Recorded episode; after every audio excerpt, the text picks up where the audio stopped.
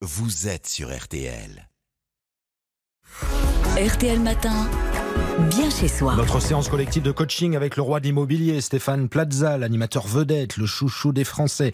Il arrive avec ses conseils. Bonjour. Bonjour, bonjour Stéphane. On va parler rangement ce matin et répondre à la question comment optimiser et gagner de la place? Thierry, par exemple, auditeur de Tours, vient d'emménager dans son appartement. Quelle est la première chose, Stéphane, qu'il doit faire pour gagner de la place? Pour moi, la première chose à faire est de séparer les différents espaces de vie. Par exemple, séparer l'espace nuit du coin cuisine ou le salon de la salle à manger avec des étagères bibliothèques de rangement ou n'importe quel autre meuble vertical. Et en termes de mobilier, qu'est-ce qu'il faut choisir?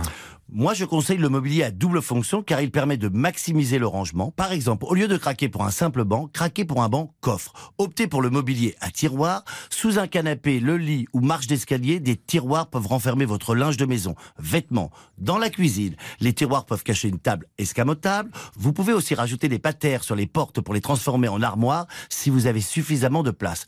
Pour les petites surfaces, le lit escamotable qui se rabat contre ou à l'intérieur d'une cloison permet d'avoir un espace salon et de gagner de précieux mètres carrés sans pour autant entériner votre décoration. Si justement, Stéphane, en termes de place, on en a peu et que nous sommes gênés par les portes. Si les portes vous encombrent, retirez-les tout simplement en mettant à la place des portes coulissantes ou même des rideaux.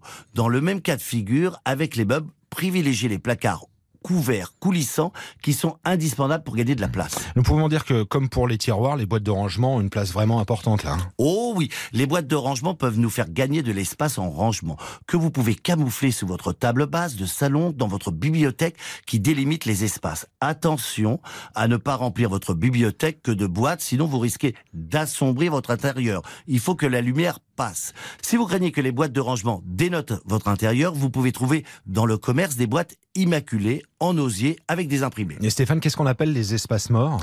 Les espaces morts sont les espaces perdus comme une aire inexploitée sous l'escalier, une niche dans le couloir. Prenons un cas de figure. Sous l'escalier, sous lequel vous pouvez installer des étagères de rangement, le meublé sur mesure, ce qui vous fera gagner un espace de rangement supplémentaire ou même un bureau. Si votre bien comporte une soupente de toiture, profitez de cette superficie mansardée en créant un dressing sur mesure qui ne coûte pas plus cher. Stéphane, les ultimes conseils que vous pouvez donner à Thierry et à tous les auditeurs pour gagner en rangement?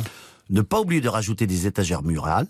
Le dessus des meubles à hauteur peuvent être un lieu de stockage pour des affaires dont on n'a pas tellement l'usage. Et pour finir, je peux vous conseiller de réduire la taille de votre table. Optez pour des formats astucieux comme des tables gigognes ou celles qui incluent des rangements, des poufs ou des tabourets. Voilà comment gagner de la place en rangement dans vos appartements. Les précieux conseils de Stéphane Plaza. Vous réécoutez tout cela tranquillement. On vous souhaite un beau samedi, Stéphane. Merci. Directement sur notre site rtl.fr.